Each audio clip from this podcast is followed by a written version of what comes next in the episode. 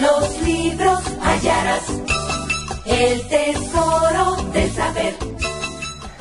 Hola, soy Mon Margo. Eh, en una de esas me recuerdan por Ya siéntese señora, y si no, pues es buen momento para que conozcan también Ya siéntese señora, que ahora seré también la señora de los libros, que es este podcast dedicado a hablar de libros, no solo recomendaciones, sino de muchas cosas en torno a los libros. Así que pues bienvenidos, bienvenidas. Voy a jugar, a que estoy jugando tal como voy a jugar a jugar. Como cuando era niña, que no sé si ustedes lo hicieron, pero yo grababa mis programas con un cassette una y otra vez y decía, no me acuerdo qué tanto grababa, pero tenía cassettes y cassettes y cassettes enteros de programas hablando de cualquier cosa. Así que ahora, pues ya podré jugar a eso hablando de libros, nada más que con un poco más de producción. Espero que les guste lo que voy a compartir y que mm, pues hagamos una conversación sobre libros y distintas temáticas. Mm, voy a empezar por contarles una anécdota que justo recordé cuando estaba como preparando y tratando de darle un poco de estructura a este tema de los libros.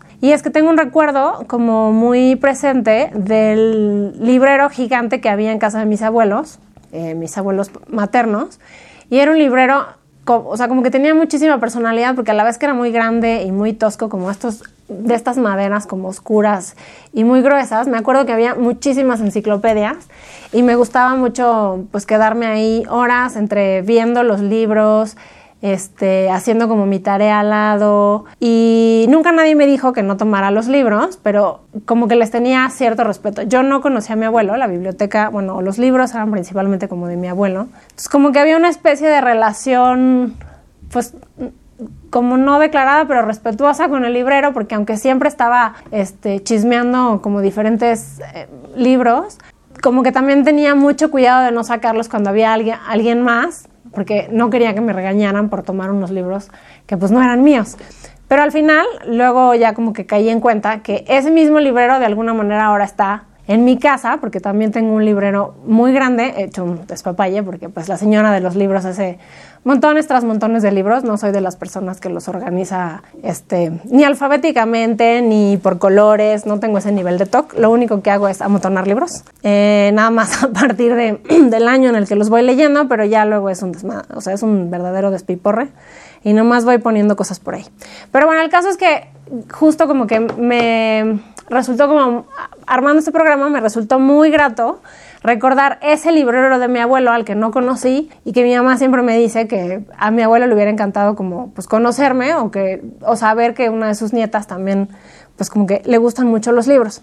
Y uno de los como principios de este podcast no es hablar de libros desde el tono como súper serio y súper sagrado de los libros te hacen una persona más intelectual, más interesante, sino más bien los libros como pues un espacio en el que a cada quien le dan diferentes cosas. Es hablar de libros eh, y de las cosas que pueden suceder pues alrededor de los libros, ¿no? O sea, más allá de las campañas estas que siempre dicen, lee 20 minutos y lee como, o sea, lee tanto como te dicen, come frutas y verduras, pues más bien, o sea, creo que el entusiasmo que o los lugares a los que nos hacen ir los libros pueden ser muy distintos para cada persona, pueden ser un refugio, pueden ser un escape, lo puedes hacer por entretenimiento, puede ser como una forma de viajar, de pasar el tiempo o como decía Germán Gess, eh, puede ser como una especie de hambre humana elemental de leer y leer las perspectivas de otras personas o una, pues una fuerza vital. Entonces, más bien la cuestión de la señora de los libros es justamente compartir, pues desde estas distintas perspectivas, libros y temáticas. Uno que a mí como que me quedan muy grabadas o me gustan o me entusiasman, pero también recomendar libros como en este tenor de que sea más un disfrute que una obligación, ¿no? A veces vamos, como que cuando somos niños vamos a la escuela y nos dicen qué leer y cada cuánto leer y siempre nos están recetando que hay que leer, hay que leer, hay que leer. Pero como que nadie nos dice por qué leer o qué, qué es lo que te gusta de leer, qué encuentras en la lectura. Honestamente no creo que sea, o sea, no creo que todos estemos obligados a leer ni encontrar necesariamente un gusto en la lectura, porque es como, pues hay quien más musical, es más musical. Yo me encanta la música, pero no soy tan musical y no se me graban las cosas como a lo mejor me entusiasma ir a una librería. Pero sí creo que en el leer, pues, como encontrar pues muchas, muchas puertas a muchos lados, a muchas emociones, a muchas cosas. Y justo ese como entusiasmo es como lo que me gustaría compartir con ustedes en este podcast que espero sea de manera semanal. Así que vamos a empezar por la temática del día de hoy, que es a propósito del estreno de la película, bueno, de la nueva versión de la película de Mujercitas, que la dirige eh, Greta Gerwig. Bueno, no sé cómo se pronuncia. El caso, muy señora, perdónenme. Eh, el caso es que escuché una entrevista con ella hace unos días y la verdad es que su entusiasmo por la historia y por muchas cualidades que le veía me hizo como pues, recordar cuando fue la primera vez que leí Mujercitas. Me acuerdo que, este, pues yo creo que lo leí, no sé, no sé si iba en la secundaria o a qué edad, digo, no importa. Pero me acuerdo que tenía mi edición de Porrúa, esta que, de los libros que están como divididos en color. Es que no era blanco, era como este color horrible, como este color, sí, como arenoso, no sé, y el rojo, que también creo que había azules. Pero bueno, me acuerdo perfecto de la edición y las letras chiquitas que te daban toda la hueva del mundo. Perdón por Rúa, pero es que esos libros no daban ganas de leerlos. y este, y me acordé cuánto me gustó, justamente porque pues es una historia. o sea, me acuerdo que lo, lo, lo leía y como que imaginaba muy bien que era un libro muy de época y entonces como los vestidos largos, los carruajes, una época completamente distinta a la, a la que vivimos. Y después de escuchar esta entrevista con Greta Gerwig, la verdad es que como que me contagió mucho su entusiasmo y como el, la vigencia que ella le veía al libro y cómo durante toda su vida había tenido la idea o perseguido la idea de dirigir una nueva versión de esta película. Entonces me lancé a leerlo otra vez todavía no lo acabo, no, no leo a veces tan rápido o no me dan los días para hacer todo lo que yo quisiera, pero pues sorprendentemente, en general no me gusta leer los libros dos veces, porque siento que cuando los lees y te gustan, te agarran en un momento en el que coinciden contigo. Pero luego cuando los vuelves a leer, no necesariamente estás en ese momento emocional y entonces como que lo bonito que te hicieron conectar, ¡pum! se fue, ¿no? Y entonces ya, ya ese libro perdió como la magia, ya un poco te sabes la historia, no, no, como que no se me da disfrutar dos veces y esta onda que dicen algunas personas de no, releer los clásicos y los libros y no, a mí no se me da. Entonces, un poco, bueno, vencí ese prejuicio, que a veces todos tenemos ciertos prejuicios con los, con los libros y ojalá los vayamos viendo. Eh, lo volví a leer y la verdad es que lo, que lo que llevo me ha gustado muchísimo porque efectivamente, aunque es un libro como escrito eh, pues no sé, para, o sea, para un público, digamos, más joven, pensando que ya uno es señora.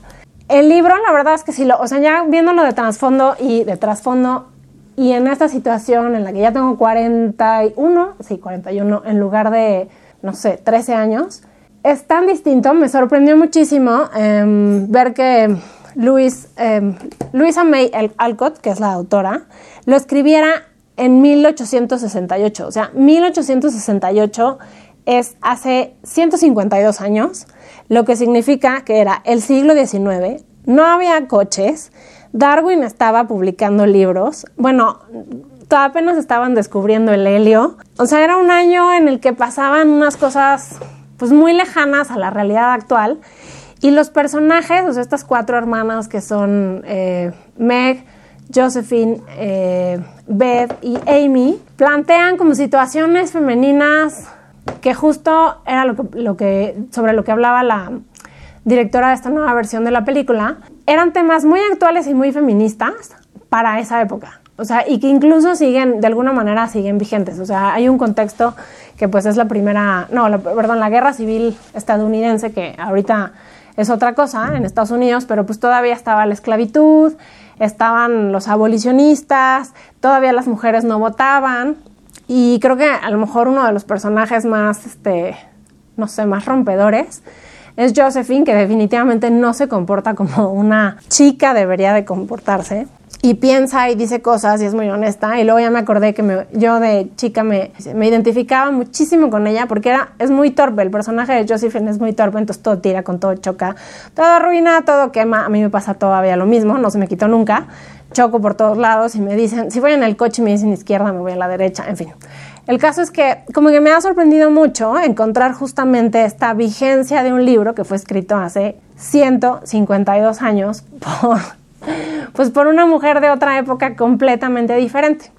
Así que creo que eso es como una gran valía si le quieren echar un ojo. Bueno, evidentemente los libros, cuando los leemos en, en la juventud, en la hermosa juventud, no salen igual, o sea, pues no es lo mismo leerlos ahora y a lo mejor para alguien que ha leído muchos libros puede que literariamente no tenga como el estilo más, pues no sé si más vanguardista, no sé cómo, o sea, no tenga a lo mejor una cualidad literaria de libros escritos más hacia acá o más trabajados, pero la forma en la que están planteados los personajes, o sea, vista desde esa perspectiva, pues sí está sorprendente. Así que en una de esas pueden quitarse, si ya lo leyeron y son tan prejuiciosos como yo para decir, no lo voy a volver a leer porque qué hueva, pues denle un chance, está súper interesante y además conectar otra vez pues con la adolescente posiblemente que la leyó y ya pues usarlo de pretexto para ir al cine a ver esta nueva película de Mujercitas.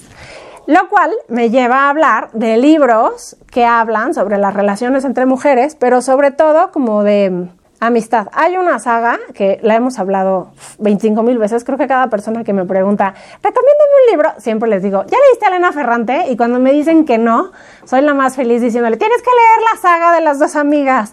Porque de verdad ha resultado como, como uno de esos libros em, de recomendación segura, ¿no? Creo que solo conozco una persona que me dijo de plano, ay, no le, o sea, no me gustó. Y de ahí, o sea, fuera de ahí, todas las demás personas a las que lo han leído hemos coincidido en que Elena Ferrante escribió una saga de cuatro, cuatro títulos que habla tremendamente bien sobre pues, las relaciones entre mujeres y la amistad entre mujeres. Lo increíble de esto es que justo ella es como que se volvió un bestseller y digo, hay toda como una historia a su alrededor porque lo escribió con un seudónimo y entonces la historia en sí de quién es la verdadera autora eh, que no, o sea, cuál es el verdadero nombre de Elena Ferrante, pues se ha vuelto toda una historia a la par, que justo era lo que ella no quería, o sea, ella quería eh, que se enfocara pues nada más en hablar de la historia, pero aparte de que se volvió un bestseller, sí he escuchado también a varias personas que dicen, chin, es que a lo mejor no está tan bueno, pues si es un bestseller, ¿no? Como que tenemos este prejuicio de, puta, si es un libro alto en ventas, ay, pues seguro no está bueno. La realidad es que es un libro que es como, yo digo que medio engañoso, porque parece muy light, o sea, este sentido que vas leyendo y dices, no me está contando nada y cuando menos te das cuenta ya empezó a desgarrar las tripas de la amistad femenina de muy distintas perspectivas. No les voy a contar mucho de la historia, pero la amistad es básicamente la de Lina y Lenú, desde que son niñas hasta que pues les pasan millones de cosas en la vida, como pasan millones de cosas en la vida de una mujer. Y son cuatro libros. El primero es el de la amiga estupenda, Las deudas del cuerpo, un mal nombre y La niña perdida. Así que si no lo han leído o si les falta alguno, pues ahora es cuando, si ustedes están preguntándose, ay, ¿qué leo? ¿Qué me enganche? Van, no les va a ser súper, o sea, no, no es un libro denso en el sentido de que te cueste trabajo leerlo porque está lleno de miles de referencias, citas textuales y referencias a otros autores, en otros, o sea, frases en otros idiomas, que eso a veces hace que los libros sean un poco áridos. Y la verdad es que dan un poco de hueva cuando el autor asume que tú o te sabes cosas en francés o que te acuerdas de 25 millones de autores, que pues no. Pero esta, justamente como la virtud que tiene es que habla como en un lenguaje pues muy terrenal, pero lo que les decía hace un momento, cuando te das cuenta, ya, ya te está desmenuzando la vida femenina, el pensamiento, la amistad, los conflictos, la siempre, pues la presencia de la ambivalencia en muchos sentidos también en la maternidad y en cómo puedes amar, odiar, volver a amar, volver a odiar, no entender, sí entender a una amiga. La verdad es que hay quien dice que Elena Ferrante logró decir sobre la amistad femenina todo lo que había que decir y que superar esa saga está tremendamente difícil. Incluso HBO les hizo, este, bueno, hizo ya, la, hizo la serie, creo que solo ha hecho una temporada, van en la primera temporada. No le he visto, están filmando la segunda, no le he visto, ahí la tengo pendiente entre mis, ya saben, el altero de pendientes que nunca se acaba. Pero bueno, esa es una eh, saga muy recomendable. Y eh, nada más quería este, recomendarles un par de libros más que hablan sobre la amistad entre mujeres. Los voy a mencionar de pasada porque tampoco me quiero extender con muchas recomendaciones. Después las pongo concretas en mi, en mi perfil de Instagram. Pero tengo tres recomendaciones más. Uno es Ah, lo que no me acuerdo es si está traducido al español, pero debería, debería ser que sí, porque ya está por salir el segundo, que es Conversaciones con amigos de Sally Rooney. Es una autora estadounidense que ha tenido como muchísimo éxito también y plantea pues como una relación entre igual dos amigas que ahí se inmiscuyen algunos asuntos amorosos por otro lado, pero es lo que está lo que está bueno de ese libro, creo yo, es que retrata como una situación más actual. Es decir, una amistad con otro tipo de matices y una generación un poco más joven que a lo mejor la de las señoras, lo cual nunca está de más para comprender un poco cómo está el estado de la vida y las cosas que luego nos preguntamos. ¿Cómo será esto entre los millennials? Ah, ah, sí, por aquí van estos millennials. Entonces, bueno, ese puede ser una opción. Otro que no he leído, pero que suena que está bastante bueno, es el de Tiempos de Swing de Sadie Smith, que es la historia de dos amigas que quieren ser bailarinas, cada una como con pues, como diferentes orígenes familiares. Y otra que se llama El baile de las luciérnagas de Christine Hanna. Ah, sí, y uno más, que es La vida de las mujeres de Alice Munro.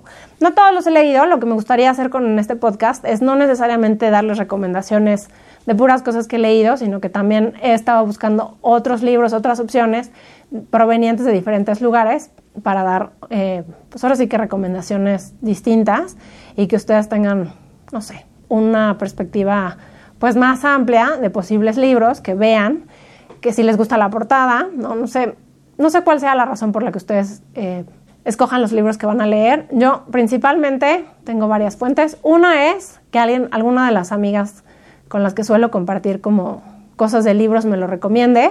Un poco sí, depende de quién me lo recomiende, es que tanta credibilidad le doy, por supuesto, como las películas. Eh, la otra es que sí, luego me dejo llevar por la portada, un poco, digo, ser comunicadora en ese sentido te da, no sé si cierto prejuicio, puede ser que sea prejuicio, y entonces ya más o menos sé qué tipo de portada puede gustarme o no puede gustarme. Pocas veces me dejo llevar por lo que dice la solapa o la reseñita como del, de la camisita que traen a veces enfrente porque luego tienden a ser medio exagerados y te sientes estimado. Sí me ha pasado una que otra vez que dicen, espectacular, cambia vidas, increíble, y lo lees dices, ching, se te desinfló el globo y pues ya, cero, cero interés. Pero bueno, eh, puede ser eso, puede ser también, ¿por qué no? Entre la lista de los más vendidos, se vale, claro que sí. Puede ser otra razón, pues porque alguien te lo regaló o porque, pues no sé, por alguna razón llegó a tus manos. Sí, soy de la teoría de que los libros siempre te llegan en el, pues como la gente que llega a tu vida, en el momento adecuado. Y no sé, hasta por el título. O sea, hay libros que de veras escogido en la librería, nada más por el título. Hay uno, ¿cómo se llama? Oda a la soledad. Y a todas, y a lo que fui. Ah, no me acuerdo, y a lo que fuimos, porque me hago bola siempre con los títulos. Pero bueno, luego les consigo el, el nombre ese, pero en fin, el caso es, escojan el libro por la razón que sea, no importa, o sea, como que los libros, está padre leerlos, según yo, si te, si te late, o sea, si logras conectar con el libro más allá de que fulanita dice está buenísimo o tienes que leerlo porque tienes que leerlo, creo que para poder leer más libros, que luego mucha gente dice, pero ¿cómo le hago para leer más? Pues es, ¿cómo conectas con los libros? ¿Qué tipo de historias te gustan? Eh, sobre todo, ¿por qué lees? O sea, ¿para qué quieres leer y por qué lees? De otro modo, creo que resulta un poco complejo escoger lecturas que te atrapen, porque a lo mejor digo, ahorita les acabo de recomendar a Elena Ferrante, pero pues no sé, leer sobre amistades de mujeres cero es su tema, porque ya a lo mejor su vida está plagada de cuestiones emocionales femeninas, o son alguien que cero le interesa ese tema, bueno, no necesariamente tienen que escoger eso, pero creo que escoger libros que conecten con a lo mejor algo que te está pasando, algo que estás viviendo, también es otra opción para pues, buscar títulos. Bueno, esas son las recomendaciones que hoy les traje eh, que tienen que ver con eh, amistades de mujeres. Y para cerrar, me gustaría em, regresar al, un poquito al principio de lo que les decía cuando estaba abriendo este primer episodio piloto del podcast. La idea de este podcast es, eh, como les decía en principio, quitarse prejuicios y entrarle a los libros o compartir el sentimiento que nos dejan los libros o que nos hacen vivir, pero desde un punto de vista más, más honesto. A ver, o sea, si somos señoras o somos señores, ya llegamos a un punto en el que somos mucho más honestos con nosotros mismos, nos conocemos un poco más. Creo que es totalmente válido o incluso más bien necesario dejar la pose de lado. Y digo, salvo que su objetivo sea darse, darse las ínfulas de soy súper intelectual, pero ese no es el caso en este podcast, sino hablar de cómo disfrutamos los libros, qué disfrutamos en los libros, qué tipo de historias disfrutamos, qué temáticas. Y sobre eso, resolver pues una duda que siempre me preguntan mucho, o sea, a veces sí me preguntan, pero ¿cómo lees? ¿A qué hora lees? ¿Cómo hago para leer más? Digo, más allá de leer más como vi el objetivo cuantitativo, pues es yo leo porque me la paso bien, leo porque tengo una personalidad introvertida y cuando leo me abstraigo por completo y logro como que encontrar un eco en, cierto tipo de historias porque ya tengo muy identificado qué tipo de historias me llegan. Mi marido siempre me dice que termino leyendo la misma historia, ahora sí que la misma gata pero revolcada y puede ser que sí, pero pues justo eso, o sea, me gusta, me gusta cierto tipo de historias, me gusta cierto tipo de personajes, entonces me la paso bien. Eh, prefiero muchas veces leer, o sea, echarme una cobijita, ser súper señora, ponerme un cafecito, un té, una leche caliente, una leche dorada caliente, ponerme la cobija encima en la pijama y ponerme a leer. Pero la realidad es que también cargo con mi libro para todos lados. No puedo leer en Kindle, por más que me lo han recomendado. Mi mente, digo, ya hablaremos en otro episodio como de los, las pequeñas neurosis o necedades o cosas idiáticas de cada lector pero pues yo cargo mi libro a todos lados y ese es como básicamente el principio básico que me hace leer, digamos, más. Le doy prioridad sobre cualquier otro, otro tipo de entretenimiento y pues cargo el libro en donde sea, lo saco en la fila del banco, lo saco en la fila del agua. Este, si se me hizo temprano para llegar por mi hija, me pongo a leer. Si se me hizo temprano para una cita de trabajo, saco el libro. En fin, la verdad es que traigo el libro siempre en la bolsa.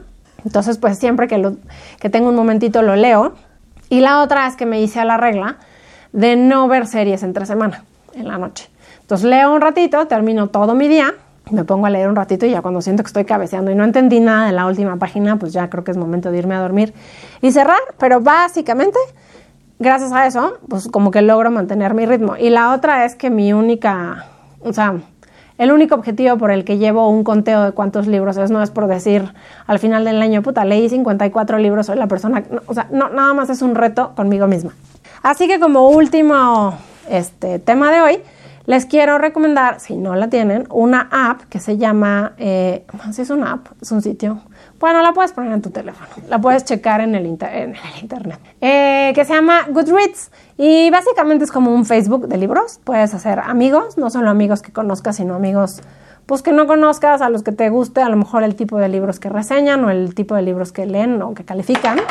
Y puedes, este, ahora sí que me gusta el eslogan porque dice, conoce a tu próximo libro favorito.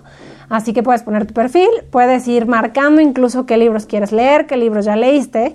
Y bueno, a mí esta app me resulta muy útil, más allá de ver otro tipo, o sea, otras posibles lecturas a partir de los amigos que tengo, me salva sobre todo en el momento en el que voy a una librería y digo, ay, ¿qué compro? ¿No? Porque luego la, la oferta es abrumadora y siempre hay como mil novedades y dices, ching, ¿qué compro? Y a lo mejor compras algo y luego te acuerdas, ay, no, este no era el libro que quería, ¿no? Pero pues ya lo compraste, ya te gastaste tu presupuesto de libros, pues ya valió.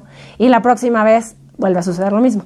Entonces, como que ahí pueden guardar los libros que quieren leer, si hacen su pedido, sea por internet o van físicamente a la librería, pues ya pueden ser muy, este, muy nerds y llevar su lista como del súper, muy hecha, y ya adecuarse a su presupuesto y comprar lo que querían comprar y pues lo que les decía, enterarse de otros libros que leen otras personas, que siempre pues es muy este, útil. Sobre todo, es que un tema que creo que nos pasa es que nos enseñan lo que, lo que mencionaba también hace rato. En la escuela siempre nos dan la larga lista de cosas que leer, no siempre tan interesante, ¿no? Acuérdense cuando en literatura, no sé, mexicana y universal les pusieron a leer El gesticulador, por ejemplo, o cosas como medio densas cuando estás en la prepa, pero una vez que sales de la escuela, salvo que seas alguien muy académico que tiene que estar leyendo a lo mejor sobre literatura o sobre el tema que te corresponde, pues nadie te dice qué leer, ¿no? O sea, sales y te preguntan, bueno, ¿y cuál es tu autor favorito? Y dices los autores que leíste muchas veces pues, en la prepa o en la secundaria, como el típico es Gabriel García Márquez. Este, o mi libro favorito, Rayuela. ¿Sí? O sea, sí son esos nuestros libros favoritos. O más bien es que nos quedamos en esa época porque pues ya nadie nos dijo qué más leer. Y después de la escuela se vuelve un poco complejo porque pues la vida adulta ya sabemos que el día no rinde y hay otras 25 cosas en las cuales se va el dinero. Pero a la hora de leer, pues la oferta editorial puede ser muy abrumadora y si nadie te da como una lista, un poco como que te puedes perder. Digo, Gabriel García Márquez, pues ya no publica nada, ¿no? A lo mejor ya te leíste todo. Este, Cortázar, pues tampoco. Y entonces, como que los tiempos van cambiando y un día a lo mejor sí creo que te das cuenta y dices, chin, no tengo ni idea. O sea, la verdad es que, ¿qué leo? ¿A quién compro? ¿A quién leo? no sé, Ángeles Mastreta, pues tampoco, a lo mejor ya tampoco ha salido nada nuevo, o lees a las mismas de siempre, pero dices, pues ya no me interesa, porque también pasa que los autores pues tienen una época en la que son los autores y luego como cualquier artista pues ya no publican pues con la misma calidad o se empiezan a repetir a sí mismos. En fin, el caso es que Goodreads, regreso a mi punto porque creo que ya me desvié muchísimo, les puede servir pues para tener como una lista muy amplia de opciones y pues creo que con eso podemos cerrar. Ya no sé ni cuánto tiempo llevo aquí. No, ya me solté abriendo, ya es mucho que ya me solté abriendo. Ya me solté hablando, como siempre me pasa, sí me fui como hilo de media. Entonces, bueno, aquí le voy a dejar. Después regresamos en el que será el episodio número 2. Y solo les dejo mis redes. Eh, me pueden seguir en todas las redes sociales, arroba monmargo, incluido en Goodreads.